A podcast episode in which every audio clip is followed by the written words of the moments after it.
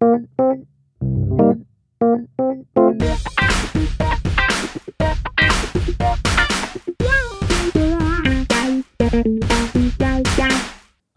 wunderschönen guten Morgen, in dem Fall sogar guten Abend zu einer neuen Folge im Brandschutzmilieu. Mit dabei wieder mein Kollege Sven Gabe. Und ich habe gleich mal eine Frage an dich, Sven. Ähm, nach einem Tag Feuerwehr, wir beide, und jetzt noch aufnehmen, sind wir eigentlich Heißdüsen? Ja, guten Abend, Carsten. Auch ich darf dich als meinen Co-Moderatoren, Kollegen und Freund in diesem Podcast hier begrüßen. Hallo, schön, dass du da bist. Und die Frage gleich zurückweisen, denn äh, das Synonym für Heißdüse ist engagiert, oder? Ist das Adjektiv dazu? Ich weiß nicht. Weiß ich nicht. Ich, ich fühle mich gut. Also ist es nicht unser Job? Ist es nicht unser Job, Heißdüsen zu sein, zumindest jetzt gerade und in diesem Podcast? Ja, ja. Hm. Ich würde auch fast sagen, dass die, die ich Heißdüsen empfinde, es selber nicht empfinden. Und wenn wir jetzt darüber reden, vielleicht ist es auch schon Ausschlusskriterium.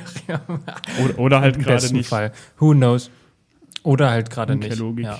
Okay. Wer weiß. Aber ich freue mich. Ich freue mich, dass wir es geschafft haben. Und es ist, es ist ein Novum für uns, jetzt mal abends aufzunehmen. Ne? Also, äh, falls wir nicht die, die Energie haben, die wir sonst haben, sollten wir sie sonst haben, dann sagt uns das gerne mal. Aber wir sitzen tatsächlich jetzt 20 Uhr am äh, 14. Juli 2021.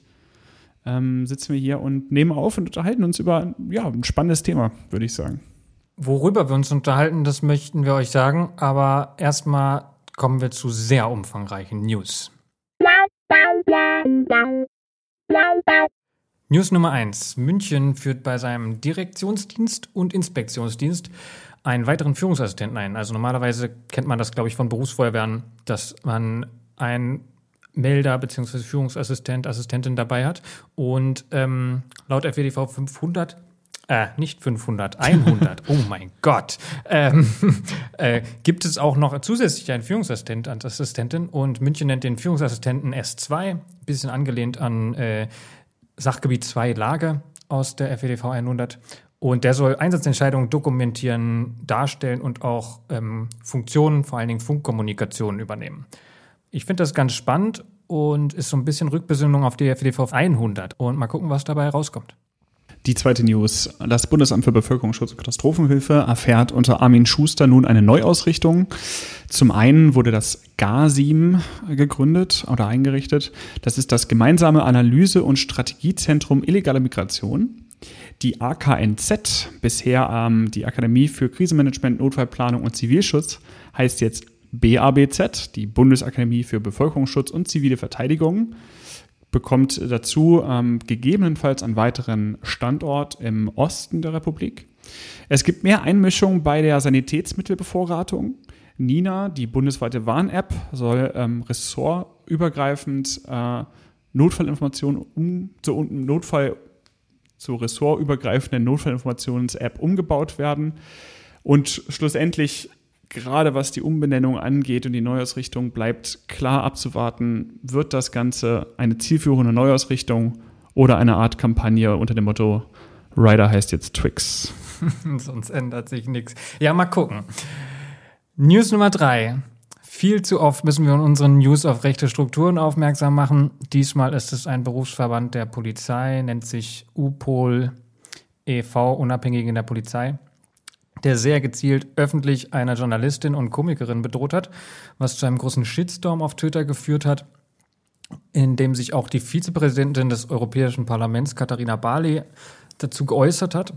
Und neben der Feuerwehr und der Bundeswehr sind es immer wieder Polizeistrukturen, bei denen Rechte Unterwanderung herauskommt. Hier sind Behörden, Politik, Gewerkschaften, aber auch Kolleginnen und jeder Kollege gefragt, Zivilcourage zu zeigen, durchzugreifen und die, die darauf aufmerksam machen, und das ist mir ganz wichtig und dem entgegen was entgegensetzen, nicht als NetzbeschmutzerInnen dastehen zu lassen. Der Entwurf oder der neuen Feuerwehrdienstvorschrift 500, diesmal tatsächlich der 500, also Einheiten im ABC-Einsatz, liegt vor. Ähm, dieser ist online abrufbar und die Einwände aus allen Teilen Feuerwehr Deutschlands oder darüber hinaus waren bis zum 30. Juni einreichbar.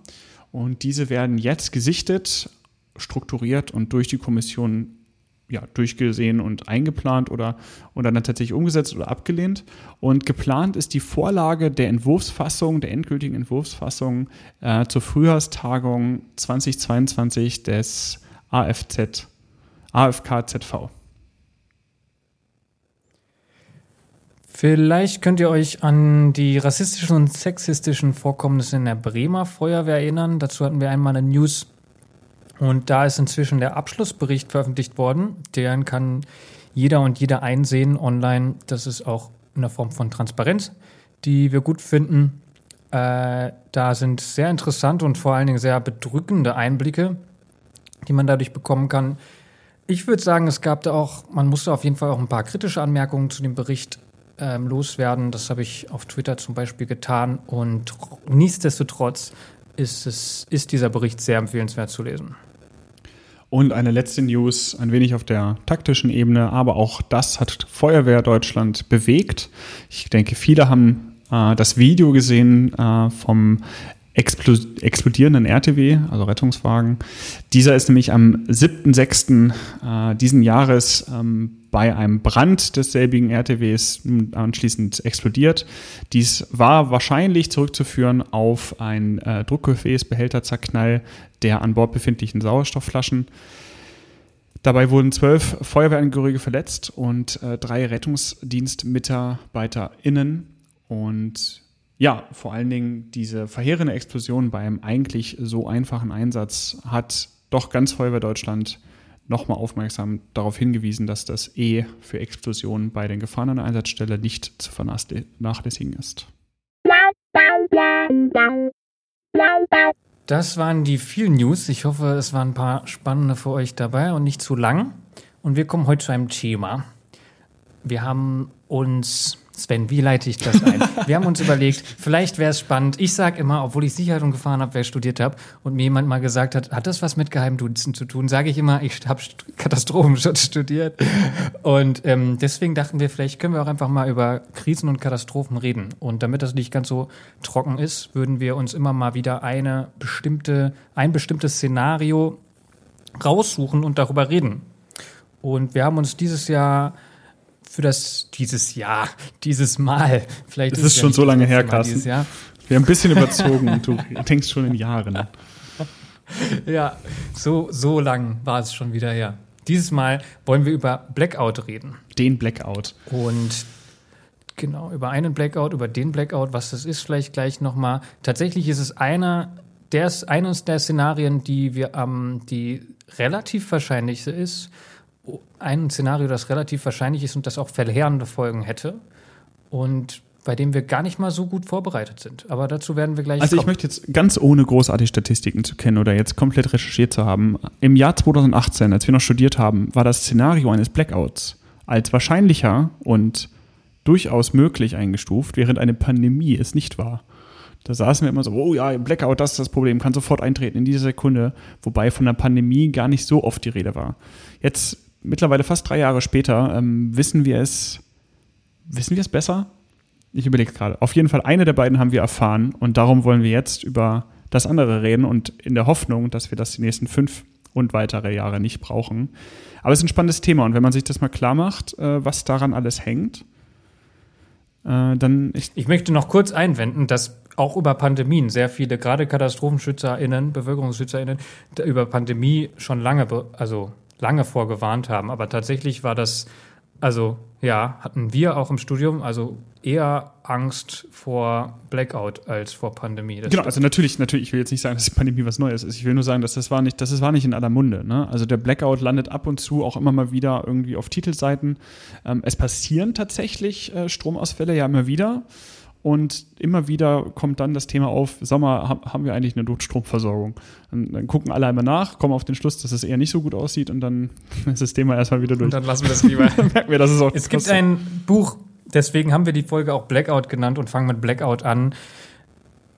Es gibt ein gleichnamiges Buch von ähm, Autoren Mark Ellsberg.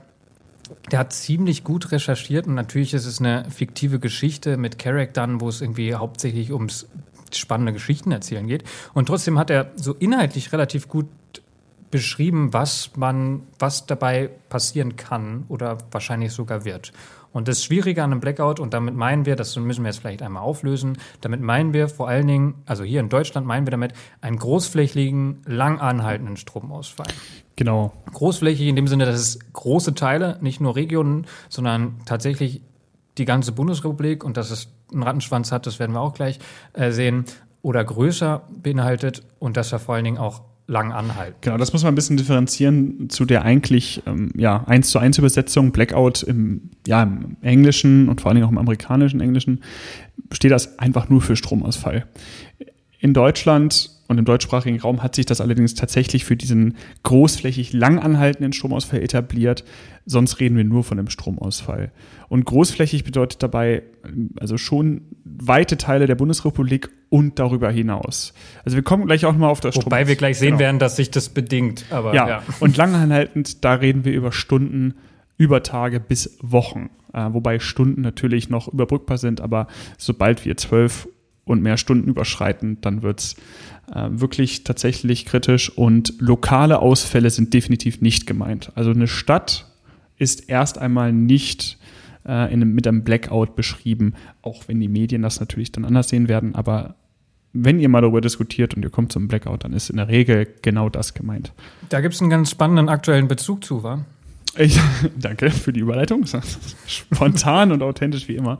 Genau, ähm, wir alle wissen um die verheerenden Brände in Kanada und den USA, jetzt gerade im, im Juli 2021, bei denen ähm, Temperaturen von 50 Grad Celsius äh, gemessen worden sind, woraufhin natürlich dann die Brände entstehen. Und neben den verheerenden Verwüstungen, die diese Brände in, in Wohngebieten und, und Städten anrichten, brennen tatsächlich auch Teile der Stromversorgung, da in den USA viele ähm, mittelstromführenden Masten ähm, ja aus Holz sind und die brennen dann einfach und dann haben wir tatsächlich direkt ein Problem.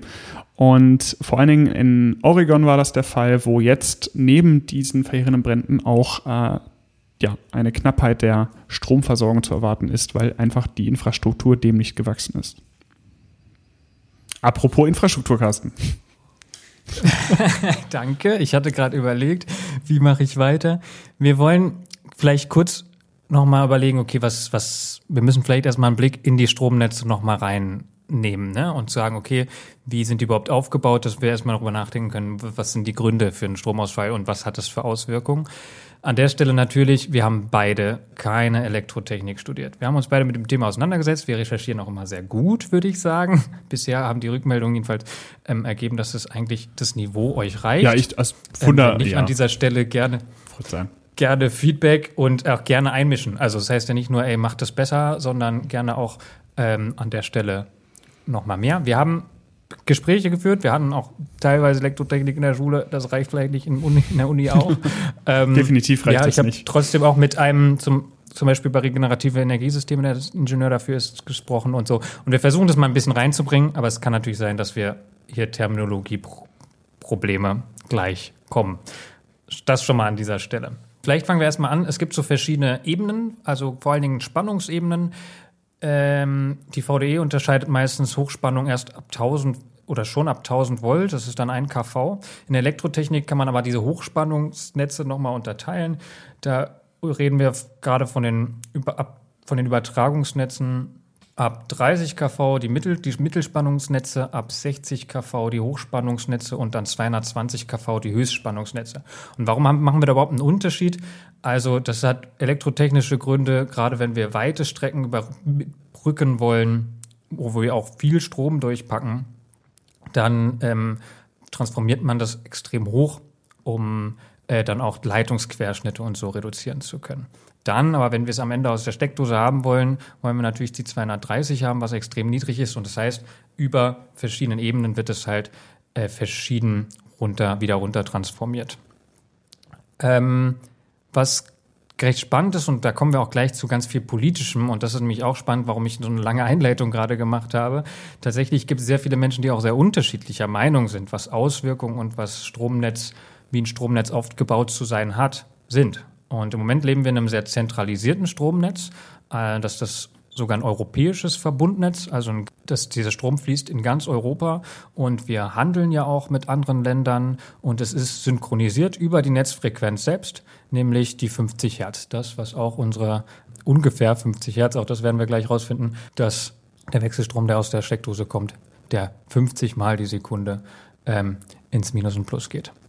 Woher kommt es? Von Generatoren, natürlich von irgendwelchen Kraftwerken. Dort sind Generatoren angeschlossen, klassischerweise große, sehr große Generatoren. Nehmen wir mal an, ähm, irgendwelche großen Kraftwerke. Da dreht sich was, dann haben wir eine extreme Schwungmasse und die stabilisiert auch die Frequenz. Also wir können uns vorstellen, das ist wie so ein Wassernetz, was in ganz Europa ungefähr am gleichen Takt fließt. Und das ist einfach nur dadurch, dass es strommäßig zusammengeschaltet ist, ähm, synchronisiert. Also tatsächlich läuft quasi der Generator in der gleichen Frequenz in Hamburg wie in München ungefähr, ja. Und diese Frequenz stabilisiert sich auch durch die Massen, die da tatsächlich rotieren. Und wenn jetzt irgendwo ein bisschen mehr Strom abgenommen wird, dann wird theoretisch geht die Frequenz ein ganz bisschen runter und muss dann wieder, oder wenn sich irgendwo ein Kraftwerk dazuschaltet, geht die Frequenz hoch. Oder wenn irgendwo Strom abgeschaltet wird, geht die Frequenz auch hoch. Das ist natürlich sehr geringfügig bei so einem riesigen Netz. Und jetzt kommen wir aber zu dem Problem, dass wir immer mehr Kleinst- und kleine Stromerzeuger haben. Also Stichwort Solarenergie, Windenergie. Und die sind so klein, dass und wir immer weniger, natürlich auch weniger Generatoren haben mit viel Schwungmasse. Und jetzt kommen, jetzt könnte man jetzt sagen Menschen, okay, und die, dadurch haben wir weniger, haben wir mehr Probleme, das zu stabilisieren. Ne? Also wenn wir eigentlich einen großen, einen großen Generator haben, einen großen Erzeuger und ganz viele kleine Abnehmer, dann ähm, macht das den Kohl nicht fett, oder wie man sagt. An, wenn wir jetzt ganz viele kleine Erzeuger haben, ist es das Netz ein bisschen instabiler. Jetzt könnte natürlich der Laie sagen, hey, wollen, Sven, du möchtest was sagen, Entschuldigung.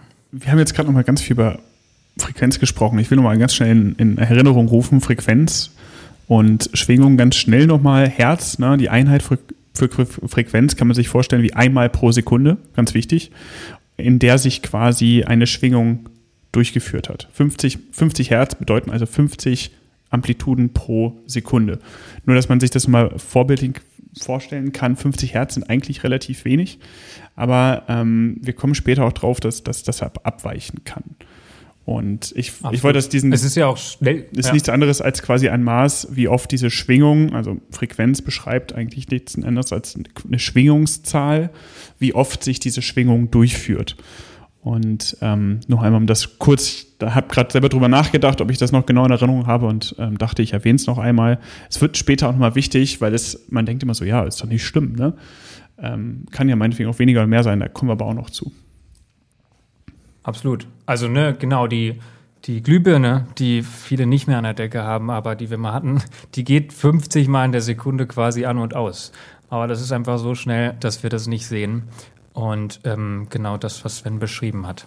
Ja, jetzt könnte man natürlich als Laie irgendwie sagen, okay, wenn die Frequenz am Ende tatsächlich das Problem ist, weil die darf wirklich nicht groß abweichen, weil es dann total instabil wird, das Netz, können, können wir die nicht irgendwie von außen synchronisieren oder irgendwie anders synchronisieren als durchs Netz. Ne? Wenn wir früher irgendwie, machen wir mal ein Beispiel, fünf große ähm, Schwungmassen haben, die das stabilisieren und ganz viele kleine Abnehmer. Und jetzt haben wir irgendwie genauso viele Windkraftwerke, Solaranlagen, die da irgendwie einspeisen. Dann kommt mal Sonne, mal nicht. Und das ist alles sehr instabil. Werden große Kraftwerke einmal angeschmissen, die laufen und laufen. Und jetzt muss man sagen, okay, kriegen wir das irgendwie anders synchronisiert? Und tatsächlich ist das auch die Diskussion unter Expertinnen und Experten, ob das digital möglich ist. Und nicht selten steckt da auch die politische Überzeugung der Expertinnen und Experten dahinter. Also eher Konservative sagen, nee, das geht nicht, wir brauchen die Sprungmasse. Und sehr grüne Expertinnen und Experten sagen, klar, das schafft unsere Technik locker. Und wie so oft ist vermutlich irgendwo die Wahrheit dazwischen, who knows. Ähm, aber tatsächlich gibt es auch noch andere die sagen, okay, brauchen wir denn dieses große Stromnetz? Also ganz frühe Verfechter, zum Beispiel wie Hermann Scher, der damals sehr prägend war fürs Erneuerbare Energiengesetz, der hat gesagt, okay, um mehr erneuerbare Energien reinzubekommen und ein, ein stabiles Netz zu haben, müssen wir das dezentral aufbauen, dass das die Lösung ist. Also dass wir eben nicht mehr ein EU-weites Netz haben an sich, sondern dass wir ganz viele kleine Parzellen haben, die wir aufbauen. Damit wird natürlich der, der Handel viel schwieriger und auch die sehr großen Energiekonzerne hätten was dagegen.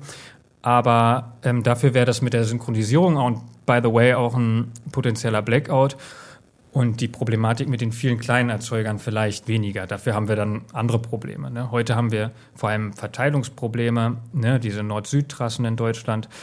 Äh, das ist ein Ding. Und überhaupt dieser Umbau, wie kriegen wir, kriegen wir ein zentrales System auf dieses sehr dezentrale Konzept von erneuerbaren Energien hin? Und da ist ja auch dann müssen wir die Netze ausbauen, wie machen wir das und wie kriegen wir das weiterhin. Und aber das passiert.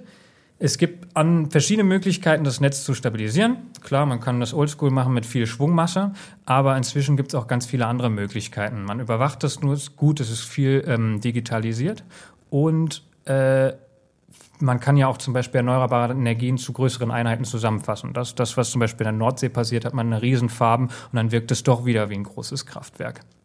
Also einmal, man kann natürlich viele Trassen bauen und das gut verteilen. Es gibt aber auch einfach die Möglichkeit von Puffermöglichkeiten und damit meine ich jetzt nicht nur Großpuffern, also was man, was viele sagen, dass man ähm, Strom speichert in zum Beispiel tagsüber wird produziert, ähm, zum Beispiel bei Solar und dann oder machen wir es mit Wind, nachts weht Wind und da wird aber kein Strom verbraucht, kann man irgendwo was hochpumpen oder in Speichermöglichkeiten, aber ihr wisst ja alle, Speichermöglichkeiten sind schwierig. Es geht aber bei Puffermöglichkeiten auch tatsächlich um diese kleinen Frequenzveränderungen, von denen wir gerade gesprochen haben, dass man die durch Akkus auch austauschen kann. Und wie gesagt, das ist alles jetzt sehr vereinfacht. Ähm, wenn man das wissenschaftlich korrekt ausdrücken würde, würde ich auch ganz schnell an meine Grenzen kommen, weil ich einfach zu wenig Ahnung davon habe. Da müsste man auch über kapazitative und induktive Blindleistung und deren Kompensation sprechen, aber das kann ich nicht. Ähm, aber darum geht es halt tatsächlich in dieser Diskussion um Frequenzanpassung und deren Kompensation und gucken, dass das Netz nicht instabil wird. In dem Moment, wo nämlich die Frequenz zu sehr abweicht, haben wir nämlich genau das Problem irgendwelche Generatoren springen an, irgendwelche Verbraucher springen ab ähm, und plötzlich wackelt das alles, weil wir müssen ungefähr diese 50 Hertz halten. Und auch ein großer Verfechter der Solarenergie, ähm, der heißt Professor Volker Quatschning, kann ich sehr, ähm, empfehlen, weil er es immer sehr gut erklärt. Er hat auch eine klare Position irgendwie, aber er findet, er kann das irgendwie immer sehr schön erklären. Er zum Beispiel sagt, man kann auch den Verkehrssektor mit da einbauen und die E-Mobility zum Beispiel nutzen, diese, Spei diese Speichermöglichkeiten zu kompensieren. Also viele Ideen, auch Power to Gas und was nicht alles gibt. Aber ähm, es ist eben auch ein sehr großes Publikum, die sehr unterschiedlich äh, Meinung dazu haben. Aber ich hoffe, ich konnte so einen kleinen Überblick darüber geben. Konnte man mir folgen? Also wir müssen jetzt wieder aufpassen, dass wir nicht selber loben. Darum lobe ich dich jetzt. Also ich habe es verstanden, so grob. Und ich muss ganz ehrlich sagen, als ich mir das zum ersten Mal durchgelesen habe, was jetzt so grob die Ausarbeitung dazu war, dachte ich, oh ja, okay, das, das passt, das, das kann man verstehen. Aber ich muss natürlich auch sagen, du bist mir ja ein Jahr voraus in der Laufbahnausbildung und ich bin gerade an einem Standpunkt, wo ich dir eher sowas über Spannungstrichter erzählen kann.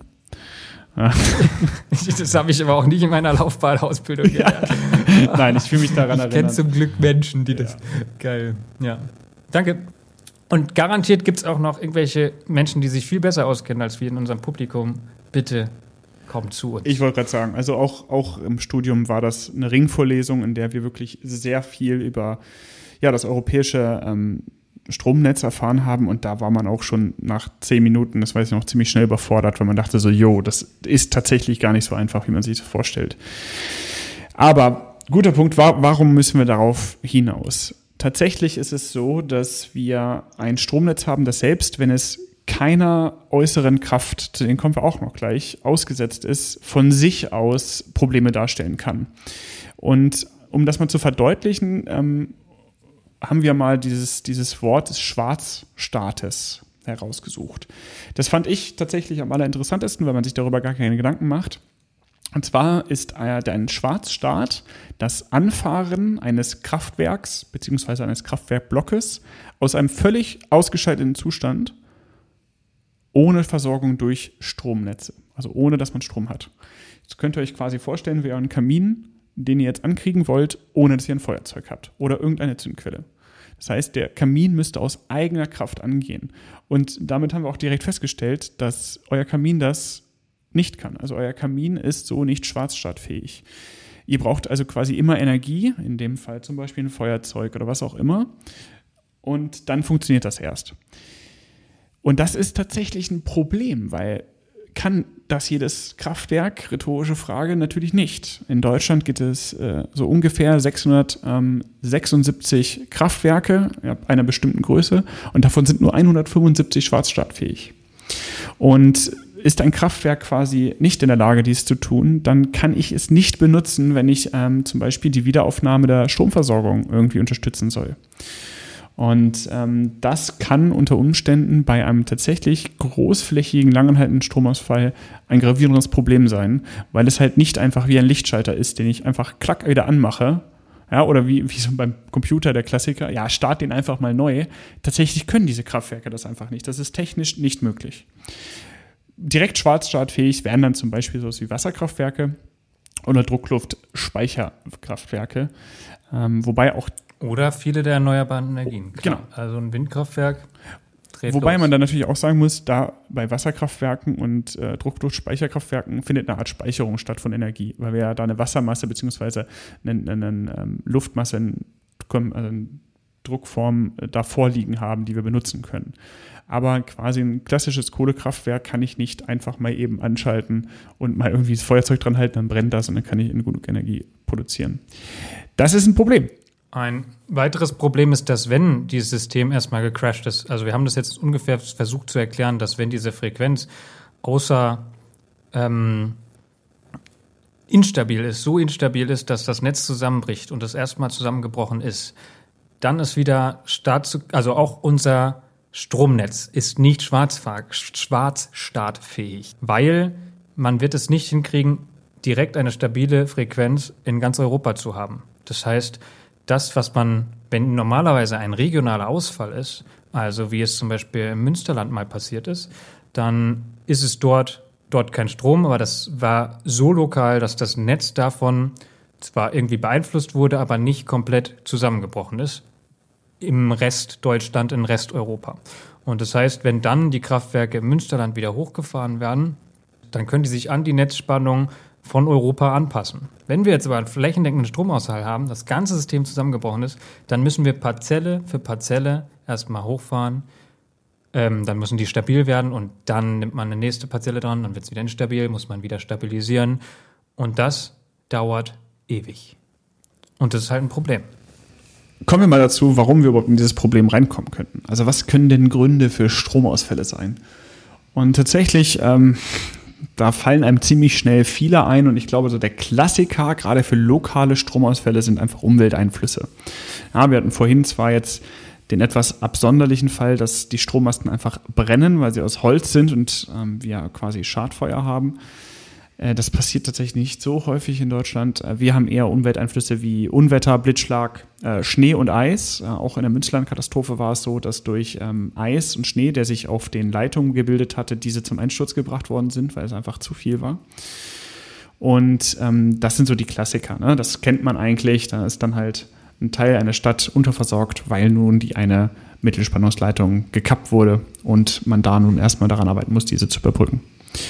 Es kann tatsächlich auch zu einfach Feuern kommen, sei es in Umspannungswerken, sei es in ähm, Kraftwerken und ähnliches. Wobei, Achtung, Kraftwerke, ähm, tatsächlich kommen wir auch noch drauf, Ausfälle in Kraftwerken äh, stellen 0% der Ausfälle dar. Also es passiert tatsächlich wenig. Aber jedwedes Schadfeuer, was irgendwo in einem, in unserem Stromnetz vorherrscht und passiert, führt in der Regel dazu, dass dieser Bereich abgeschaltet werden muss, da ja sonst äh, dort unter anderem keine Brandbekämpfung möglich ist. Am 4. November 2006 wurde eine große Leitung für einen, oder die gegenüber dem beim Fluss hinweg, jetzt überlege ich gerade wo, ich glaube über die Ems, gegen eine große, eine sehr große Hochspannungsleitung rüber und die wurde abgeschaltet, weil da ein Schiff durchgefahren ist, was sehr nahe gekommen ist. Es war eigentlich eine geplante Abschaltung und trotzdem ähm, gab es dadurch Instabilitäten im ganzen europäischen Verbundnetz, so dass es in ganz Spanien eine Unterfrequenz gab, also die Frequenz zu niedrig war, in anderen Bereichen, zum Beispiel in Osteuropa, viel zu hoch war. Und das war einzeln allein darauf zurückzuführen, dass es dieses, äh, diese Abschaltung da gab, war auch nachts und das war einer der größten Stromausfälle in Europa und hat viele Länder betroffen. Tatsächlich, genau, das ist nämlich der nächste Punkt. Das nennen wir dann Manipulation. Das heißt, der Mensch greift, ob gewollt oder ungewollt, in den vorherrschenden Prozess ein und verändert etwas. Ungewollt sind dabei zum Beispiel Unfälle, fehlerhaftes Verhalten, da zählen menschliche Fehler zu, zum Beispiel in der Steuerung. Dann auch ein sehr schöner Klassiker, äh, der Baggerschaden. Ja, also Bagger buddeln in der Regel Gasleitung oder Stromleitung an. Zumindest wenn zum Beispiel Feuerwehr dann ins Spiel kommt. Oder auch in dem Fall ähm, ein Schiff, was da durch muss, was allerdings in der Variante von Carsten jetzt gerade eine gewollte Abschaltung war. Wobei man da was sagen könnte, mit der Abschaltung zählt das eher zu fehlerhaften Verhalten, weil das darf natürlich so nicht passieren. Da muss eine bessere Absprache passieren. Gewollte ähm, Manipulationen sind tatsächlich dann äh, Anschläge und auch dort wäre auch der Terror einzusetzen, dass also gezielt eingegriffen wird, damit es zu ähm, gravierenden Auswirkungen kommt. Auch Cyberangriffe sind dann hier äh, einzuordnen, ähm, wie zum Beispiel die Eingriffe in die Frequenz, in das An- und Abschalten, weil dort unendlich viele Computerprogramme und Prozesse nebenher laufen, um einfach diese Versorgung zu gewährleisten, da es natürlich so viele Variablen sind, dass der Mensch diese nicht manuell steuern kann. Der spannendste Punkt tatsächlich ist aber der, in dem eigentlich nichts kaputt geht und auch keiner großartig eingreift. Und das ist die bereits angesprochene Sache mit der Netzfrequenz. Es gibt für diese Netzfrequenz die, Netz, die dazugehörige Netzfrequenzabweichung.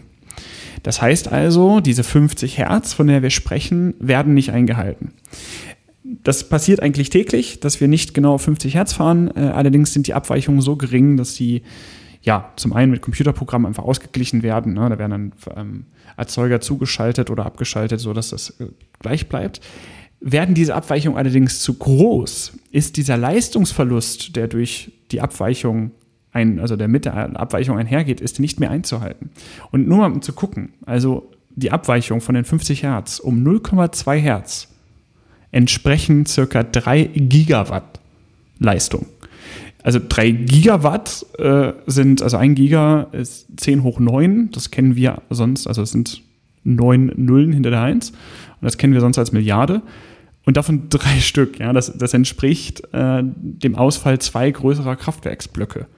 Einfach nur, weil die Frequenz um 0,2 Hertz ähm, abweicht. Und genau diese 0,2 Hertz sind tatsächlich ähm, ausreichend und ab da wird es kritisch. Ab da herrscht ein so großes Ungleichgewicht zwischen Angebot und Nachfrage, dass es ähm, zu Verlusten bzw. zu Ausfällen kommt.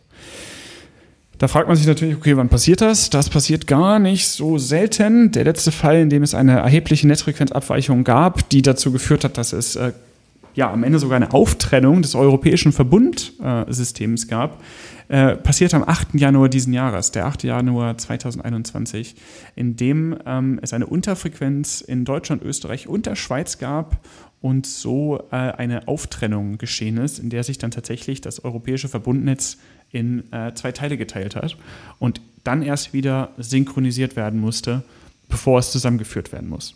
Das passiert dann auch automatisch, also das hat kein Mensch direkt herbeigeführt, aber das, man muss sich schon vorstellen, das ist, da ist nichts kaputt, ne? also das, das funktioniert alles grundsätzlich, nur die Frequenz ist halt zu weit abgewichen, dass dieses ganze System europaweit aus dem Takt gerät und nicht mehr funktioniert.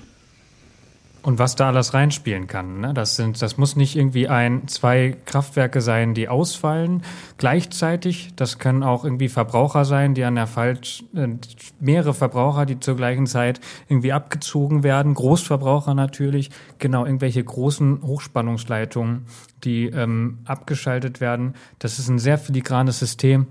Wind, Wetter, ähm, auch die Erzeugung ähm, äh, bei, mit erneuerbaren Energien. Das ist ein hochfiligranes System, was inzwischen europaweit ist. Und deswegen sind so kleine Änderungen schon so krass. Sven, du lachst. ja, jetzt, ähm, ich komme jetzt eigentlich nur mit dem Part, wo immer so die ähm, Stromausfälle passieren. Also das kann ich euch direkt sagen, darum sage ich euch gleich, warum ich lache. Und zwar im 84 Prozent der Ausfälle passieren im Mittelspannungsnetz. Das ist also der allergrößte Teil. Im Niederspannungsnetz, das ist also das, was wir so direkt in Städten und Ähnlichem haben, passieren 14 Prozent. Und ähm, während 2 Prozent dann noch im 110 Kilovolt Netz äh, passieren, kommen in der Erzeugung 0 Prozent der Ausfälle zusammen. Und als guter Moderator habe ich natürlich mich schon ein bisschen weiter informiert, was, was wir als nächstes ansprechen wollen und bin dann zu einem interessanten Fall gekommen, den wir vorstellen wollen, und zwar der größte Stromausfall in der Geschichte der Menschheit. Nur das Datum hat mich irritiert, weil der ist hier datiert auf den 31. Juli 2021. Der hat noch gar nicht stattgefunden. Verdammt. Ja. Ist mir auch schon aufgefallen. Ich hatte mich gefragt, ob das ein Szenario in der Zukunft ist, was eintreffen könnte. Aber da sieht man mal, wie gut ich mich vorbereitet habe, dass ich das nicht in Frage Jetzt ist halt die Frage, wie wichtig wir sind, dass der BND zuhört und uns gleich mal anruft, ob wir da was vorhaben. ähm, Haben wir nicht. Haben wir nicht. nee, haben wir nicht. Ähm, jetzt müssen wir mal gleich noch. Kannst du kurz noch, ich erzähle erstmal was über den größten Stromausfall der äh, Geschichte der Menschheit und du kannst ihn kurz nachrecherchieren, wann er wirklich war. Ja. Das wäre super, danke. Okay, also der größte Stromausfall in der Geschichte der Menschheit ähm, betraf 600 Millionen Menschen in Nord- und Ostindien. Dabei kam es zu einer Überlastung des Stromnetzes ähm, in 20 von 28 Bundesstaaten in Indien. Und ähm, dieser dauerte zwar nicht länger als einen Tag, allerdings wird er als der größte aufgeführt aufgrund der ähm, meist betroffenen Menschen äh, zeitgleich. 600 Millionen. Äh, der Grund hier war tatsächlich, ah, er war am 31. Juli 2012. Ähm, den Grund haben wir tatsächlich gerade nicht parat. Was war der Grund? Steht das da noch, Carsten? Ah, Das ist schon beschlossen. Äh, nee, habe ich nicht parat. Ist nur eine Ist Liste. nur eine Liste, genau. Auf jeden Fall, da können wir uns mal sehen. Ähm, genau, Überlastung in 20 von 28 Bundesstaaten. 600 Millionen Menschen. Das ist, ähm, ist tatsächlich eine Hausnummer. Was jetzt ja spannend ist, sagen, okay, wir sind ja irgendwie in Europa und Deutschland hochtechnologisiert und Sicherheit ist ja jetzt vielleicht nicht, nicht ein Begriff, der uns sonst irgendwie unbekannt ist. Und trotzdem, wie kann es sein, dass wir so ein filigranes, vuln, also ein sehr, also ein vulnerables System haben, von dem wir extrem abhängig sind und das so unsicher ist. Und das ist einfach so schon, also das, das sind viele Fragen oder viele Antworten drauf, aber es ist auch einfach so zu sehen, dass wir nie abhängiger waren vom Strom. Also die Technologisierung ist so schnell vorangegangen. Am Anfang war es vielleicht auch einfach eine Versorgungssicherheit, ne? dass das äh, Licht da ist. Ich habe schon mal in einem Land gewohnt, wo Strom nicht immer da ist und das ist, war auch kein Problem. Da ist es aber auch nicht so hochtechnologisiert. Dann geht halt mal für zwei Stunden das Licht nicht und vielleicht auch ähm, das Internet nicht, aber das ist dann kein Problem. In Deutschland sind, aber was heißt kein Problem? Auch da ist es ein Problem, ne? Aber die, die Sache ist, wenn das deutsche Verbundnetz oder das europäische Verbundnetz zusammenbricht, zusammenbricht, haben wir einfach viel größere Probleme. Und ähm, das ist halt auch über die Zeit so entstanden. Das Netz ist über die Zeit aufgebaut worden, aber auch unsere ganze Technologie und das früher waren Krankenhäuser zum Beispiel eben einfach nicht so abhängig vom Strom, von kontinuierlicher Stromversorgung wie heute. Und da hat die Technik vielleicht auch unser Stromnetz einfach auch ein bisschen überholt, wie abhängig wir davon sind. Die meisten Netzbetreiber haben Redundanzen mit N plus 1. Das heißt, eine weitere, also Redundanz ist quasi die Ausfallsicherheit. Wenn ein Stromkabel ausfällt, sollte ein zweites vorhanden sein, auf das man dann umwechseln kann. Äh, das ist so würden wir sagen, sicherheitstechnisch mindestens Standard. Und wenn ich dann aber höre, dass sehr oft diese Leitungen extra, exakt nebeneinander verlegt sind, dann denke ich mir, oh mein Gott, wie kann das sein? dann muss ja nur einer da anbaggern und dann ist das kaputt. Aber das ist natürlich die sicherheitswissenschaftliche oder eine KatastrophenschützerInnen-Perspektive. So wurde das Stromnetz gebaut. Lass mich es ganz äh, noch trivialer ausdrücken am Ende. Also wir kennen ja vielleicht die Bedürfnispyramide von äh, Maslow. Wenn nicht, googelt die mal, ist ziemlich cool. Also das stellt einfach nur quasi die Bedürfnisse eines Menschen dar. Und die untersten zwei Punkte äh, sind Sicherheit und darunter Existenz. Und ich bin so ein Fan von Memes und dann gab es mal jemanden, der hat dann darunter geschrieben, unter Existenz noch WLAN und darunter noch Akku. Hier gibt es auch in verschiedenen Varianten und das stellt ja schon so unser tägliches Leben dar. Ne? Also wir denken ebenso wenig über unsere Existenz nach wie über unsere Stromversorgung. Und äh, Und vielleicht, um das noch gravierender zu formulieren, früher war Strom vielleicht einfach Luxus. Wir können länger arbeiten, der Kühlschrank ist kalt. Und vielleicht denken wir das auch heute noch. Also als ich aus Nicaragua zurückgekommen bin, habe ich gedacht, so, ja, ohne eine ähm, durchhaltende Stromversorgung ist äh, Luxus. Wir werden jetzt aber in einen Bereich eintreten, wo wir klar machen, dass Strom bei uns kein Luxus ist, sondern tatsächlich elementar wichtig für, unseren, für unsere Gesellschaft und den gesellschaftlichen Zusammenhalt. Und dass das jetzt nicht übertrieben ist, das wollen wir ähm, zeigen anhand dessen, was passiert, wenn der Strom nämlich ausfällt.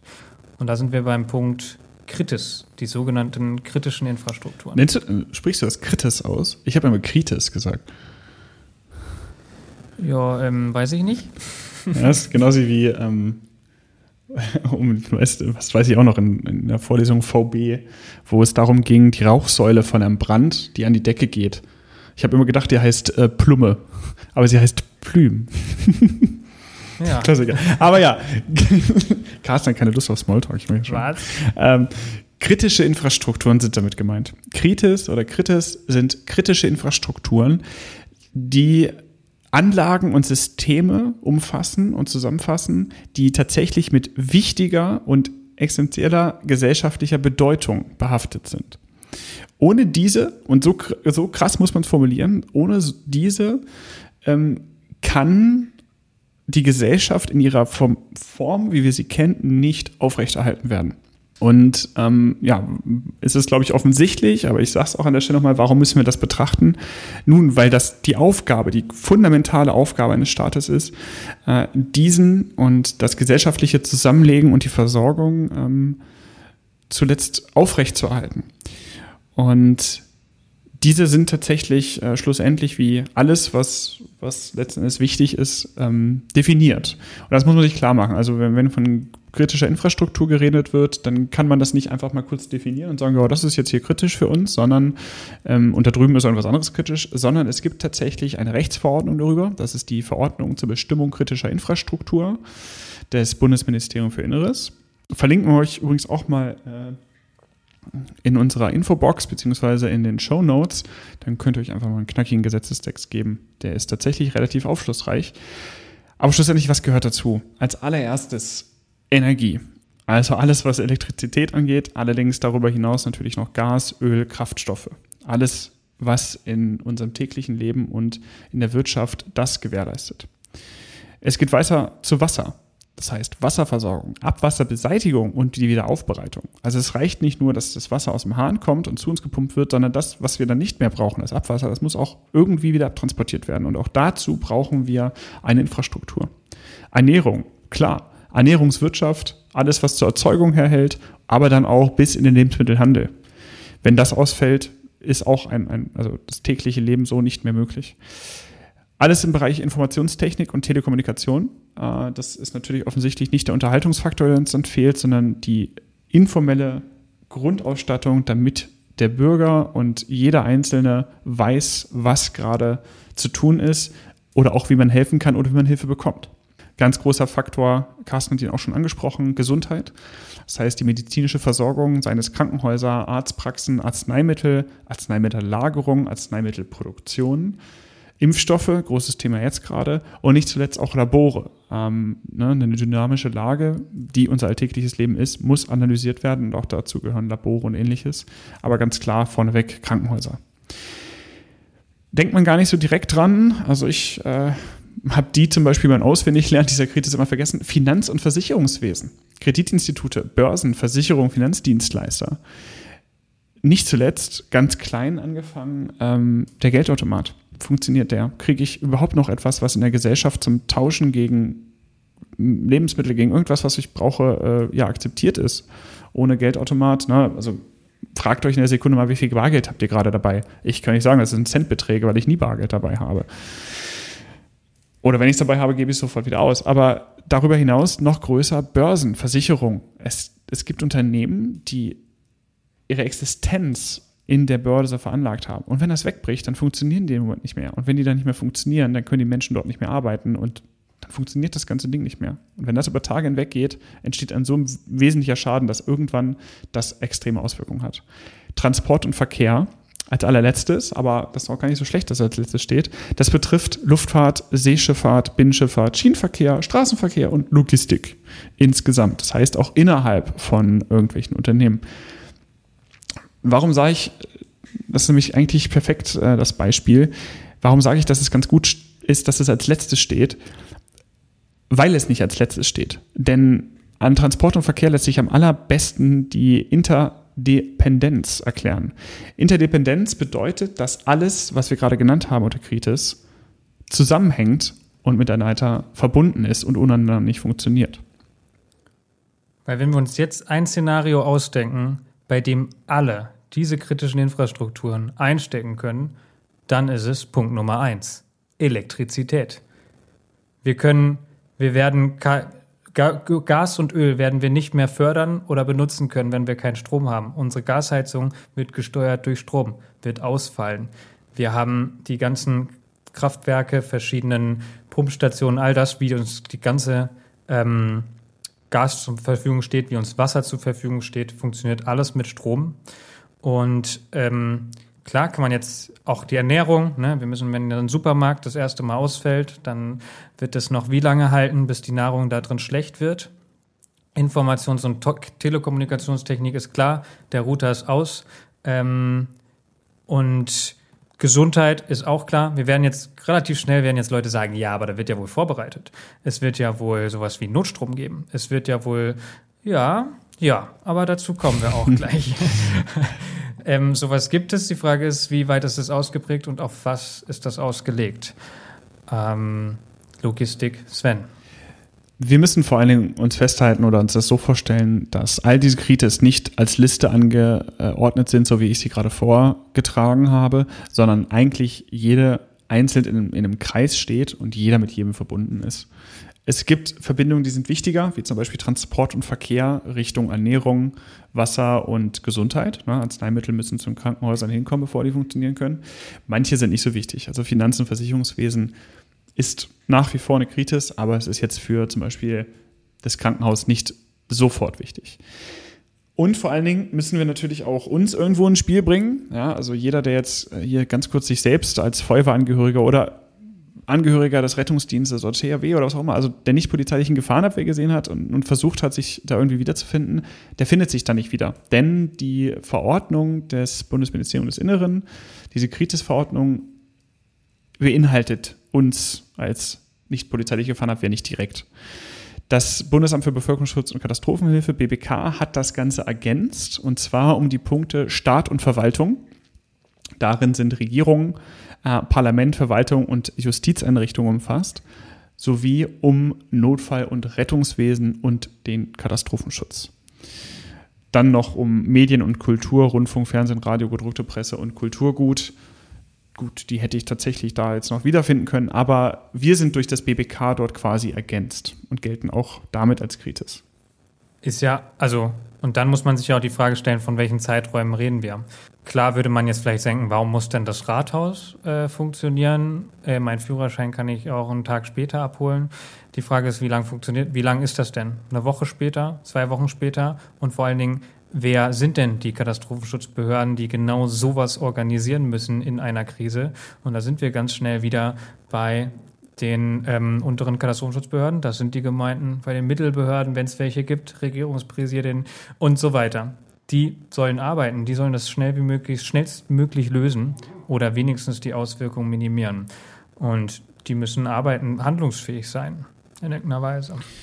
Schlussendlich gibt es ähm, ja dann den Punkt, den Carsten schon angesprochen hat, und der sagt dann, ja, okay, was, wie lange geht das denn eigentlich? Also ab wann wird denn welche Kritis ein Problem? Das muss man, das muss man tatsächlich sehr individuell betrachten. Äh, man kann nicht sagen, diese Kritis fällt dann aus und diese dann. Das muss man auf sehr kleinteiliger Ebene anfangen zu analysieren. Das muss man auf zum Beispiel Gemeindeebene mal machen, um zu gucken, was ist in meinem Ort jetzt tatsächlich die erste Kritis, die ausfällt.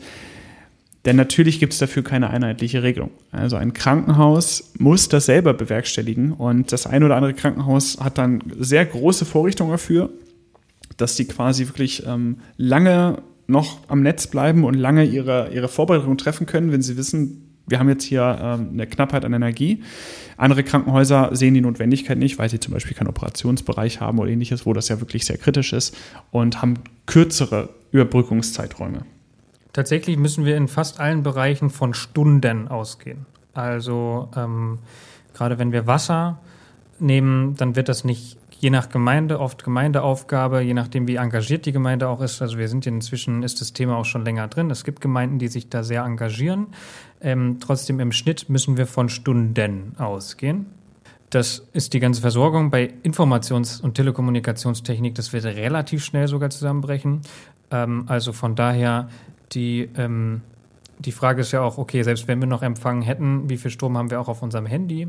Wer hat welche, ähm, aber da kommen wir gleich noch, Vorsorge in der Bevölkerung, also was können wir an sich als einzelne Personen tun oder was sollen wir tun, was wird uns auch vorgeschlagen zu tun. Denn wenn wir in, also Telekommunikationsmittel meinte ich hauptsächlich die öffentliche, wir können gleich auch nochmal über Funk im Katastrophenschutz in der Feuerwehr und Polizei sprechen, das ist auch, aber auch sehr spannend. Ähm, was halten denn so Leute vor? Und da ist ganz spannend, dass es, das ist ein Bericht aus 2019, nicht mehr ganz aktuell, in Deutschland zum Beispiel nur 15 Tankstellen gibt, die eine Notstromversorgung haben, eine Netzersatzanlage. Und auch nur ein Bruchteil der Tankstellen, der vielen, vielen Tankstellen in Deutschland Einspeisemöglichkeiten haben. Wobei wir wahrscheinlich relativ schnell auch zu dem Punkt kommen, wen wollen wir denn als erstes einspeisen und gibt es da eigentlich, wie viele Generatoren haben wir denn eigentlich und ähm, was erwarten wir denn, wer wie versorgt wird? Krankenhäuser beispielsweise haben im Schnitt zwischen 12 und 24 Stunden eine Notstromversorgung. Und, und jeder, der irgendwie in der Feuerwehr ist und Rettungsdienst mal gearbeitet hat, der weiß, wie oft man tatsächlich tanken fährt mit diesen Fahrzeugen. Also im Rettungswagen fährst du in der 24-Stunden-Schicht in der Regel einmal tanken, weil man so den Tank immer über halb voll ähm, halten möchte und den verfährt man dann schon mal in der, zumindest in der Region Hannover, wo ich gefahren bin, verfährt man den schon mal in der Schicht. Und jetzt stellt euch vor, genau dann, wo ich gerade tanken fahren will, ja, fällt das aus. Eine Rettungswache hat keinen Kraftstofftank, wo wir dann mal kurz einen Tag lang unsere RTWs mit tanken können, sondern die sitzen dann auch auf dem Trockenen. Wer kriegt die Strom, wer kriegt die Notstromaggregate als erstes? Wer braucht sie am allerdringendsten? Wie kommt der Kraftstoff zu den allen hin? Wer kriegt den Kraftstoff von den 15 Tankstellen ähm, in, der, in Deutschland? Ähm, oder von denen, die man dann noch auf, mit Einspeisemöglichkeiten äh, funktionstüchtig gemacht hat. Wer kriegt es? Wer bringt es dahin? Wer darf verbrauchen? All solche Fragen ähm, müssen bearbeitet werden. Ohne Panik verbreiten zu wollen, sind wir da, haben wir da noch nicht flächendeckende Konzepte. Es gibt zum Beispiel allein schon in dem Stromausfall im Münsterland, was wirklich nur regional war 2005, waren 80 Prozent aller Aggregate, die die THW in Deutschland hat, im Einsatz. Und damit waren nur drei Landkreise, in denen ungefähr 100.000 Leute wohnen, versorgt. Also das, ja, äh, das ist sehr wichtig, das, diese drastischen Zahlen mal zu sagen. Und es geht nicht darum zu sagen, okay, wir wollen irgendwie Panik schüren, sondern es geht darum, sich damit auseinanderzusetzen, um die Brisanz des Themas zu verstehen. Und auch zu verstehen, dass der Katastrophenschutz nicht alles leisten kann und wird. Das ist tatsächlich so ein Punkt. Wenn ich gerade Katastrophenschutz sage, zum Beispiel Tetra, unser, unser Funk, unser Digitalfunk, ähm, soll 72 Stunden Notstrom versorgt sein. Ähm, und sogar unterbrechungsfreie Stromversorgung, wie zum Beispiel das in Krankenhäusern auch notwendig ist. Es ist alles digitalisiert. Wir können uns vorstellen, wenn man, es geht nicht, dass man erst Strom ausmacht und dann fährt irgendwo ein äh, Aggregat hoch und dann müssen wir da alles neu hochfahren. Das würde in so einem riesen IT-System nicht funktionieren.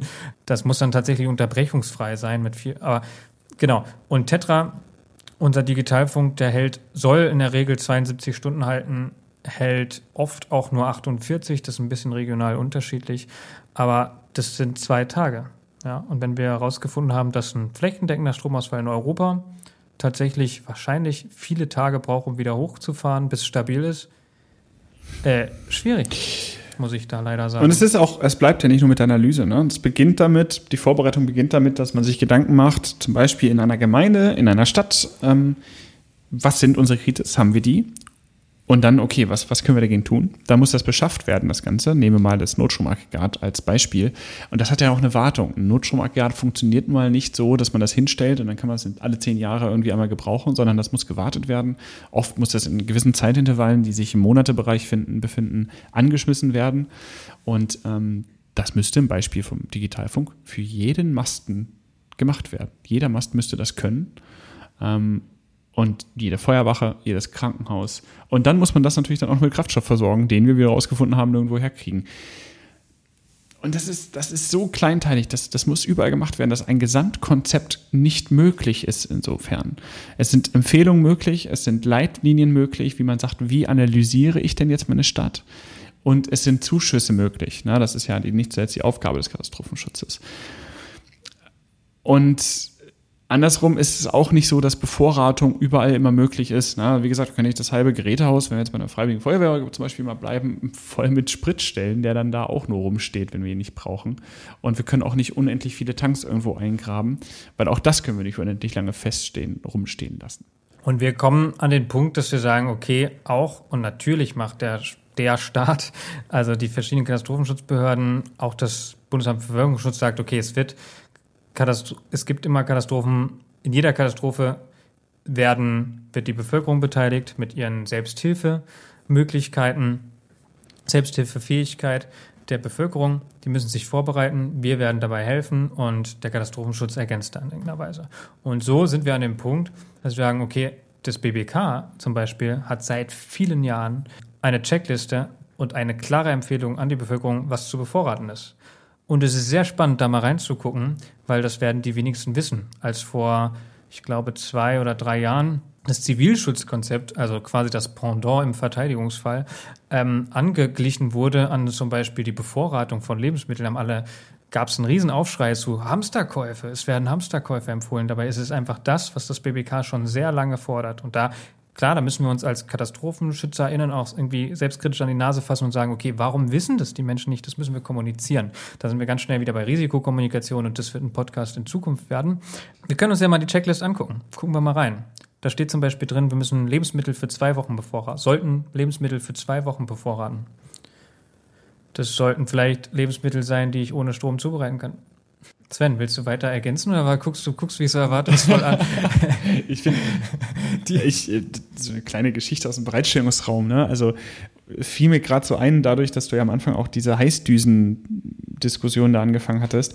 Wir haben das im Bachelorstudium tatsächlich mal gemacht. Wir hatten dazu eine Vorlesung und haben uns diese Checkliste genommen und dann haben wir gesagt, komm, wir müssen doch eigentlich nur einen Abend mal einkaufen gehen und ein bisschen spinnen. Dann haben wir für die nächsten fünf Jahre Ruhe. Und das haben wir tatsächlich gemacht. Ein sehr guter Freund von mir und ich, wir sind äh, unabhängig voneinander einkaufen gegangen, haben uns da voll gepackt mit Kram und sind da tatsächlich so weit auch gegangen, dass wir an, äh, wird die Checkliste durchgegangen sind. Da geht es dann zum Beispiel weiter um ähm, wichtige Medikamente, Hygieneartikel, ja, auch so eine Zahnbürste ist dann irgendwann mal wichtig. Dokumente, dass man sich zum Beispiel ausweisen kann, zumindest mal eine Kopie davon. Ähm, vielleicht einen kleinen Kocher zum Warmhalten. Ähm, dazu kommen dann noch ähm, Pullover, also überhaupt irgendwas zum Anziehen. Und das Ganze aber auch so zu verstauen. Wir haben uns dann so relativ günstige Rucksäcke gekauft. Äh, oder irgendwelche anderen Dinge wie ein Kurbelradio, das hat man dann noch nicht rumliegen, aber viele Sachen hat man rumliegen und man hat auch ein paar Sachen, die einfach schon immer da liegen. Kann man auch mal in eine Tasche zusammenpacken und dann hat man das. Aber wir haben das tatsächlich einen Abend mal gemacht. Wir haben das, wir haben uns das überlegt, sind einkaufen gegangen und haben dann sogar eine Karte ausgebreitet. Damals haben wir in Hamburg äh, gewohnt und haben vier Orte definiert, an denen wir uns mit ganz, ganz kurzer Absprache treffen können. Wenn wir zum Beispiel die Stadt aus irgendeinem Grund verlassen müssten. Weil das ist nämlich der nächste Punkt, äh, den wir noch nicht angesprochen besprochen haben die Bevölkerung wird, umso länger Stromausfall anhält und so hilfloser man sich vorkommt, weil man zum Beispiel keine Vorkommnisse gemacht hat, wird es dann zu einer gewissen Panik kommen. Es wird auch Streitereien geben ums Essen. Ähm, es, wird, es wird Plünderungen geben und ähnliches. Und da kann man sich dann auch überlegen, okay, wie sicher bin ich denn eigentlich in der Wohnung, in der ich mich befinde oder in meinem Wohnort? Das, das fiel mich da gerade, mir da gerade ein, das haben wir vor, keine Ahnung, es muss 2016, 17 gewesen sein, haben wir das tatsächlich mal gemacht und diesen Rucksack, ist mittlerweile ein kleiner Kasten geworden, den ich in mein Auto stellen kann, den habe ich bis heute noch. Und das ist ziemlich cool. Ah, da fallen mir gleich ein paar Sachen ein. Einmal, also es gibt ja eine Checkliste vom BBK, die kann man sich nehmen, da kann man abhaken, kann man einkaufen gehen. Was brauch, was bräuchte ich als kleinen Input? Kann ich sehr empfehlen. Das Kurbelradio, by the way, ist ein super Ding. Inzwischen auch welche, wo eine Taschenlampe mit drin ist und wo man mit USB sein Handy trotzdem noch aufladen ja, kann das, und alles geil. Das kann man auch, also das muss ja nicht extra in der Tasche sein, das kann man und, ja auch im Alltag benutzen. Also wenn ihr ein Radio hört, dann könnt ihr das Kurbelradio benutzen. Ja, aber tatsächlich, also Radio ist tatsächlich so ein Punkt, weil wir haben ja gesagt, okay, Internet wird relativ fix wahrscheinlich auch zusammen, nee, wird relativ fix zusammenbrechen. Wo kriege ich meine Informationen her? Und Radio ist tatsächlich so ein Punkt, der noch relativ lange anhalten würde. Also von daher, ähm, dieses Radio ist eine super Investition, weil man braucht Informationen, wo kriegt man was her, wo gibt was, also es gibt auch, ähm, da fällt mir zum Beispiel zu Wasser auch ein, dass Berlin immer noch, noch so Katastrophenschutzbrunnen äh, vorsieht. Seht ihr vielleicht manchmal ähm, in Städten, auch in anderen Städten, so äh, wirklich noch so Handbrunnen, wo man Wasser raus, das ist tatsächlich Teil eines Katastrophenschutzkonzepts. Ähm, muss man aber halt auch wissen, muss man den Leuten sagen, hey, Digi, du kriegst an der Ecke und an der Ecke noch Wasser. Wäre doch ganz nice. Tatsächlich zu dem Punkt Panik, Sven, das sehe ich ein bisschen anders, aber also da, da ist tatsächlich die Forschung, so die gerade so in der Krisensoziologie, ähm, die sagt, dass Menschen in Krisen eher prosozial handeln. Kommt natürlich immer auf die Begleitumstände an. Also da streiten sich auch so ein bisschen die Expertinnen und Experten, aber tatsächlich geht man ja, also gerade was auch so in die Richtung Prepper, ich weiß nicht, ob erst das Wort euch was sagt, vom englischen Wort Prepare, gibt es Menschen, die sich quasi, es hat auch leider ganz viele Andockpunkte an so Rechtsextremismus, die sich auf den Tag X vorbereiten und dann besser vorbereitet sein wollen als der Rest der Bevölkerung und die sich dann halt auch wirklich ähm, verbarrikadieren und vielleicht sogar mit Waffen irgendwie handeln. Und das ist natürlich alles irgendwie sehr schwierig. Und das wurde mir nämlich mal vorge vorgeworfen, als ich das Thema quasi angesprochen habe. So, ähm, und es gibt da einen sehr schmalen Grad zwischen rationaler Krisenvorbereitung, was halt offiziell Behörden empfehlen, und irrationaler Panikmacher.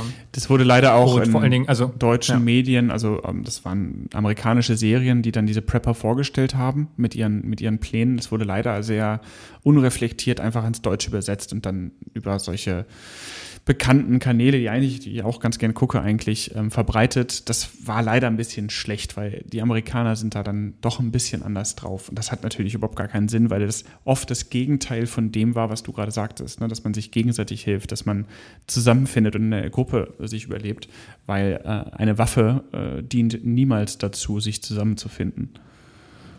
Absolut. Und ähm, genau, im Katastrophenschutz sollte immer irgendwie, also Krisensoziologie sollte immer so funktionieren, dass wir irgendwie als Gesellschaft das zusammen wuppen. Und deswegen wollen wir auch darüber sprechen, ähm, dass wenn je mehr Menschen sich vorbereiten, desto mehr, ähm, wir sagen resilient, desto resilienter ist eine Gesellschaft, ähm, um auf Krisen zu reagieren und mit Krisen auch umzugehen und da irgendwie sicher und gut rauszukommen.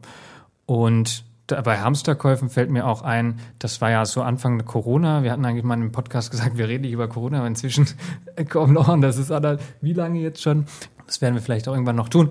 Egal, es ging am Anfang so um, um Hamsterkäufe und dass die Leute jetzt plötzlich anfangen zu hamstern und dass das ja vollkommen irrational wäre. Und da habe ich gedacht so, Moment, das steht auf behördlichen Seiten offiziell in Checklisten, By the way, diese Checkliste wurde, ich glaube, 50 oder 40 Millionen Mal gedruckt. Das heißt, theoretisch sollte die jeder Haushalt haben. Warum sie nicht jeder hat? Aber er liegt im Eingangsbereich der BABZ. Genau. es ist sehr rational, die ähm, solche. Man kann das sich darüber streiten, ob das in einer Pandemielage und in der Pandemielage jetzt nicht notwendig ist. Aber es war auf behördlicher Seite und wir können nicht anfangen sagen, das ist einerseits irrational und andererseits rational. Und dann gab es tatsächlich einen, ähm, einen Virologen, der dann in einer News-Sendung gesagt hat, so, ja, also Hamsterkäufe sind völlig irrational und im ähm, Zweifel, selbst wenn die Geschäfte zumachen müssten, würde der Katastrophenschutz uns mit Essen und Trinken versorgen. Und dann, äh, da ist für mich eine Welt zusammengebrochen. So, das kann, kann er doch nicht sagen und es kann nicht unwidersprochen im Internet sein, das machen wir nicht. Genau, ähm, man kennt so. ihn, den Abrollbehälter Brot und Abrollbehälter Milch. Also nee, tatsächlich nicht, das funktioniert nicht. Ähm, natürlich bevorratet äh, der Staat gewisse Dinge, nicht zuletzt zum Beispiel Notstromaggregate, die dann instand gehalten und äh, vor Ort gebracht und betrieben werden durch zum Beispiel das Technische Hilfswerk, eine Bundesanstalt. Aber natürlich können wir nicht unendlich viele ähm, Lagerhäuser mit irgendwie Brot äh, zusammenbrachen. Darum abschließend, Preppertum ist natürlich dann überzogen, aber eine gesunde Bevorratung von, von dem Nötigsten auf ein Niveau, in dem man auch nicht einfach alles nur einlagert, sondern vielleicht einfach so ein bisschen guckt, dass man das, was man isst, ein bisschen puffert. Also, dass ich immer für vier Tage was zu essen zu Hause habe und quasi einkaufe und dann vier Tage später das eingekaufte esse, ist natürlich offensichtlich, dass ihr jetzt nicht den Brokkoli vier Tage liegen lassen sollt. Aber ihr wisst, was ihr meint. Und sich damit auseinandersetzen ist, ist keine Heißdüserei, sondern es, es dient tatsächlich eine, oder es ist eine rationale Einstellung, zu dem, was die Gesellschaft heute halt instabil macht. Weil das gibt es. Das ist ja, während dieses Podcasts, den wir gerade aufnehmen, könnte der Strom ausfallen und dann wäre dieser Satz jetzt erstmal das Letzte, was wir jetzt hier aufgenommen haben, weil das wird dann erst was dauern. Genau, also dieses, dieser große Vorwurf der Vollkasko-Mentalität, also das wäre jetzt quasi so die andere Seite, dass wir den Leuten immer vorwerfen, also aus Feuerwehrsicht, aus Rettungsdienstsicht, aus Katastrophenschutzsicht, sagen, die Leute, die denken gar nicht mehr nach. Ähm, wir müssen die, wenn es denen weh tut, rufen sie uns an oder wenn es denen unangenehm ist, rufen sie uns an und ähm, dann kommen wir vorbei. Und das ist einfach so, das wird vom Staat erwartet. Andersrum muss ich ihm, ja, also ich sehe das schon auch so ein bisschen, Trotzdem muss ich andersrum auch sagen, es liegt ja auch an uns, das zu kommunizieren.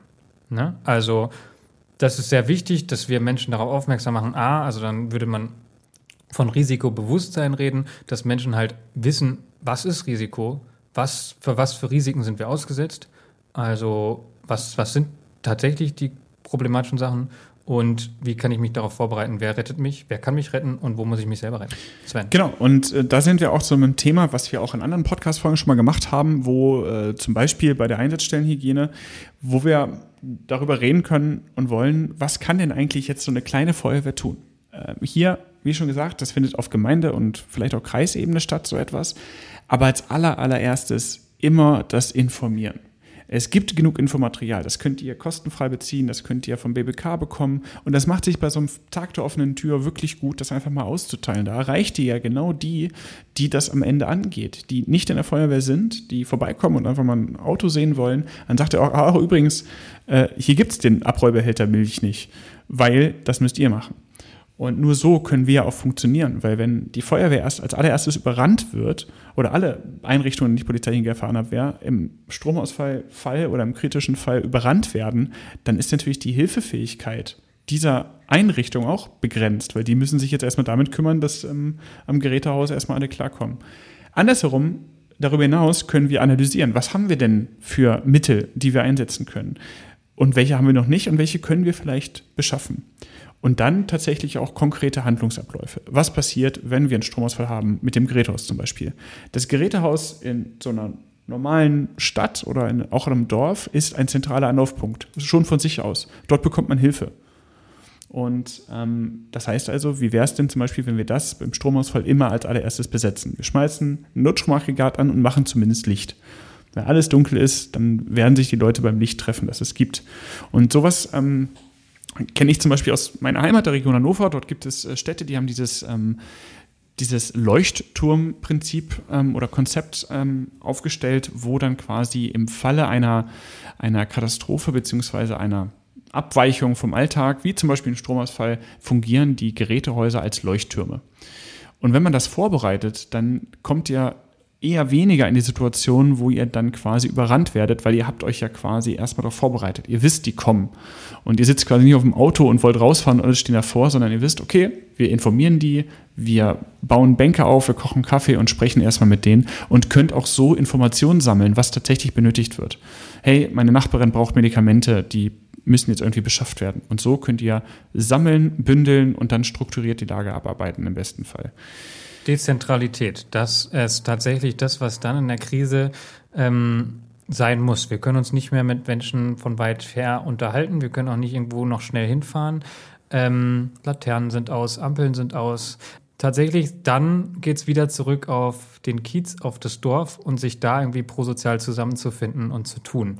Und als du gesagt hast, Infomaterial, fand ich, also ja, genau. Also diese klassischen Tag der offenen Türen, wo man das x-te Mal eine Fettexplosion zeigt, voll schön, weitermachen, alles gut. Aber das sind auch so Punkte, die kann man mit reinbringen. Das sind halt, ähm, also als ich das erste Mal angefangen habe, über Blackout so nachzudenken, das war tatsächlich erst im Studium so wirklich intensiv. Ich dachte, wow, das war mir echt nicht bewusst. Und ähm, wenn uns das irgendwie als Feuerwehrleute, als irgendwie die Bevölkerungsschutz in irgendeiner Weise mit Risiken ein bisschen mehr zu tun haben, schon nicht bewusst ist, dann können wir den Leuten keinen Vorwurf machen, dass es denen nicht bewusst ist. Und und allein dadurch, dass es uns ja bewusst ist, dürfen wir nicht diejenigen sein, die genauso überfordert sind wie alle anderen. Wir müssen ja selbst in diesem abweichenden, also von der Norm abweichenden Fall müssen wir ja handlungsfähig sein, weil wir wissen ja jetzt gerade darum. Äh, wenigstens all ihr, die diesen Podcast hört, ihr wisst jetzt darum und ihr dürft jetzt nicht mehr unvorbereitet sein, weil ihr wisst es. Und natürlich muss man auch sagen, es muss auch von oben etwas kommen. Ja, also wir müssen auch äh, zum Beispiel, fand ich es faszinierend zu überlegen, was ist denn eigentlich, wenn wir Notstromeinrichtungen für Tankstellen subventionieren würden? Ja, wenn jetzt ein Tankstellenbetreiber sagt, ey, ich baue sowas bei mir ein, kriege ich dafür denn Geld? Weil ohne dass er das wenn er das nicht kriegt, ist das absolut unwirtschaftlich. Ja, wie gesagt, du musst eine Anlage warten, die muss da sein, muss eingebaut werden und und und. Warum sollte das jemand tun? Das, das macht ja erstmal keiner. Das kostet auch viel Geld. Und, aber wenn man sagt, hey, wir müssen ja keine Tankstelle bauen, auf dem BBK steht, sondern wir müssen die Tankstellen, die wir nutzen, die Infrastruktur, die wir irgendwie haben, die funktionieren, eine weitere funktionale Ebene hinzufügen und sagen, in der Krise seid ihr folgendes. In dem und dem Fall seid ihr sowas. Und dann gibt es ja Geld für. Warum denn nicht? Äh, ich meine, bei Alti gibt es Schnelltests. Da sind, wir als, da sind wir als Feuerwehren irgendwie auch FachberaterInnen für die Politik, da irgendwie so ein bisschen äh, nachzuhaken. Und da gibt es ganz ganz spannende Projekte in Gemeinden, wo die Gemeinde und die Feuerwehr zusammen Notstrom versorgt wird, wo die Feuerwehr sich darum kümmert, um die Gemeinde irgendwie aufrechtzuerhalten, wo sie irgendwie gucken, okay, das ist ein Konzept, da müssen wir einspeisen, irgendwie auch ein Dorf in der Gemeinde zusammen zu suchen, okay, wo sind, also genau, sich strukturiert auf Krisen vorzubereiten. Und da sind wir auch wieder an dem Ding, ist es eine Panikmache? Und tatsächlich sagt die Krisensoziologie, dass wir dass Leute, die auf Krisen vorbereitet sind, besonderer reagieren. Also genau das Gegenteil von dem, dass wir sagen, ob wir viel mehr wir darüber nachdenken und je besser wir informiert sind, desto irrationaler handeln wir. Das ist Bullshit. Es ist genau andersrum so. Menschen, die sich mit Krisen beschäftigen, rational in Ruhe, in manche sagen Friedenszeiten. Ich finde das ein bisschen blöd, das Wort. Das ist ein bisschen altbacken. Das hört sich so an, als wäre es andersrum. Kriegs, Kriegszeit äh, ist es ja nicht, hoffentlich nicht. Aber dieses andersrum, dass man sich bewusst, rational vorbereitet. Das ist das gleiche Ding wie, okay, wo ist der Ausgang? Wenn es jetzt brennen sollte, wo würde ich rausgehen? Würde ich noch irgendwas mitnehmen? Was weiß ich? All diese Fragen, die sich Feuerwehrleute in Brandsituationen völlig selbstverständlich stellen oder nicht in Brandsituationen, sondern allgemein, weil sie das eben wissen. Und Heißdüsen sind natürlich auch. genau, sowas halt auch auf andere Ebene ausweichen. Und tatsächlich, sobald man, ne, wenn wir irgendwie, deswegen machen wir Evakuierungsübungen, deswegen und so weiter, das ist einfach eine strukturierte, auch emotionale Vorbereitung. Und das würde dann auch stattfinden. Wenn ich zum Beispiel, ich hatte irgendwann mal, war in meiner Stadt ein Stromausfall und das erste, was ich gemacht habe, Wasser in die Badewanne laufen lassen. Und meine, äh, meine, meine Mitbewohner, die ja, erstmal extrem komisch. extrem komisch. Und dann haben wir danach darüber geredet und dann war das Thema auch gegessen. Das war sehr schön. Ich möchte, ich möchte an dieser Metapher mit dem Notausgang nochmal abschließend anknüpfen. Nur wer weiß, wo der Notausgang ist, kann anderen, kann andere dahin führen. Das heißt, nur wenn ihr vorbereitet seid und euch in der Krise nicht erstmal nur um, komplett um euch selber kümmern müsst, könnt ihr anderen Menschen helfen. Und das gilt im Privaten wie auch in der Feuerwehr beziehungsweise nicht polizeilichen Gefahrenabwehr. Und ähm, gut gebadet, gut frisch geduscht, äh, macht sich das auch besser. Das stimmt, Carsten. Das möchte, ich möchte damit Jungs, erstmal, ich muss erstmal duschen. zitiert werden. Es geht um Wasser. Ja? Ich hatte gesagt, Wasser fällt aus, Wasser. Ah, Egal. Strom ähm. ist aus. Ich habe erstmal eine Badewanne eingelassen. ah, ist ein schönes Bild. Danke. ja, äh, kein Problem, Sven, kein Problem. Äh, Kerzen ist auch was Schönes. Ja. Ich ähm, mache es auch romantisch. Also ganz ehrlich, ein Stromausfall kann in den ersten Stunden sehr romantisch sein.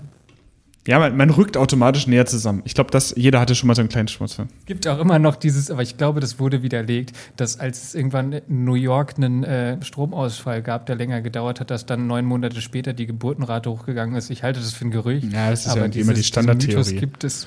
Ja, das ist immer so. Es gibt ja jetzt auch Corona-Babyboom und ja, Covid-Boomer dann. In, mhm. aber was ich noch sagen will, was wir jetzt gesagt haben, so für euch, also diese Forderungen, oder nein, andersrum, das, was wir irgendwie an euch rangebracht haben, so, ey, beschäftigt ihr euch in eurem Bereich, euer privates Leben, in eurer Familie, in der Feuerwehr, darf natürlich nicht, kann natürlich trotzdem auch eine Forderung an die Politik sein. Also ich finde schon, äh, dass das nicht alles dezentral laufen muss. Wir müssen auch zentral organisierter irgendwas auf allen Ebenen der Behörden und auch der der Firmen, wobei Firmen inzwischen schon öfter Sicherheitsabteilungen haben, die gut arbeiten, weil sie wissen, dass das auch ein extremer wirtschaftliches Problem wäre, diese Forderungen in alle anderen Ebenen auch bringen. Also das Risikobewusstsein fehlt auch auf politischer Ebene. Das sah man an Corona, das sieht man auch in anderen Bereichen. und nicht immer erwarten, bis es passiert ist. Das ist leider oft so, aber schlecht. Schöner Schlusssatz. Danke, Carsten. Äh, ich würde an dieser Stelle zusammenfassen, wenn du nichts dagegen hast. Los geht's, Sven. Wir haben angefangen und einfach erstmal geguckt, was ist denn Blackout jetzt eigentlich? Äh, wir haben geguckt, was der Stromausfall ist, was ist Blackout. Danach haben wir ähm, uns mit dem Infrastruktur, der Infrastruktur Stromnetz auseinandergesetzt und vor allen Dingen einmal klargestellt, dass es nicht einfach ist, dass wir un unfassbar viel Detailtiefe haben und dass man es nicht einfach so versteht und dass es kein Lichtschalter ist, den man an ausmacht. Wir haben dazu noch einmal kurz über Schwarzstartfähigkeit gesprochen. Also wie kann ich ein Kraftwerk überhaupt wieder in Betrieb nehmen, wenn es nicht in Betrieb war? Und sind dann direkt eingeschrieben, was ist denn, was kann jetzt ein Grund sein für einen Stromausfall oder für einen Blackout? Ähm, dabei sind wir nochmal technisch geworden und sind über die Netzfrequenzabweichung gekommen, die tatsächlich einen nicht technischen Fehler äh, zeigt, äh, der ohne einen, einen Defekt einfach vorliegt und dafür kommt. Wir sind dann über Kritis oder Kritis äh, zu letzten Endes der Interdependenz gekommen, das heißt also kritische Infrastrukturen, die untereinander vernetzt sind und sofort betroffen sind, sollte eins davon ausfallen und in unserem Fall Energie und dann geht das alles, fällt der eine Dominostein nach dem anderen.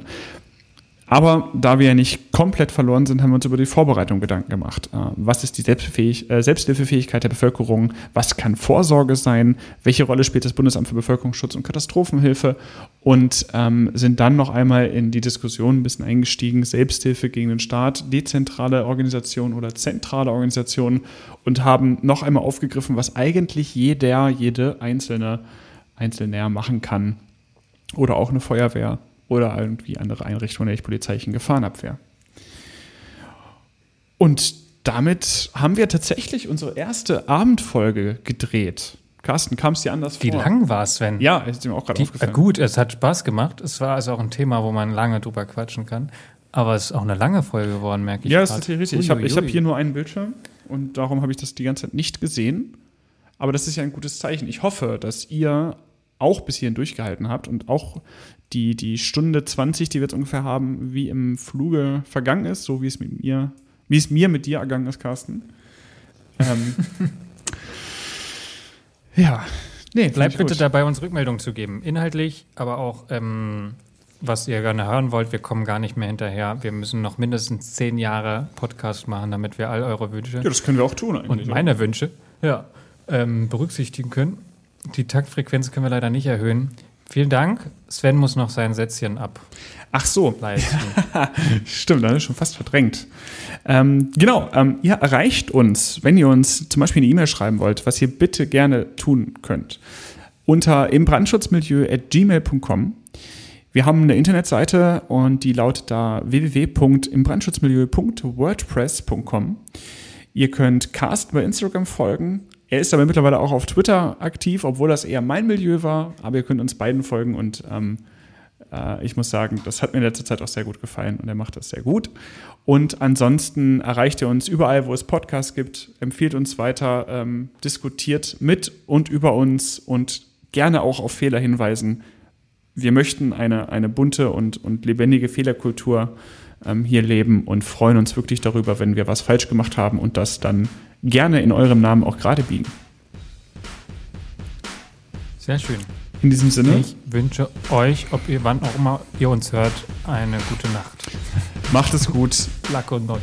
gute Nacht. Bis zum nächsten Mal und vielen Dank fürs Zuhören.